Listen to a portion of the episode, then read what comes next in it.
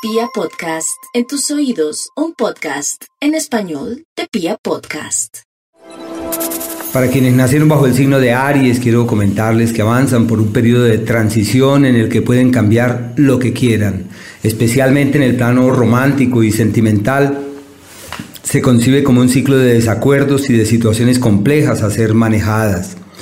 Ya en lo que atañe al tema de la pareja y a quienes tienen una relación del pasado, Marte que avanza por ese escenario es referente de dificultades y de circunstancias no fáciles de manejar, así que eh, la buena disposición, la palabra fiable, la palabra amable puede ser clave para que realicen cambios y para que todo pueda fluir mejor. Las visas y los viajes están de su lado, las posibilidades de salir del país y de sacar los documentos necesarios para que todo esto sea un hecho es algo que fluye con gran facilidad.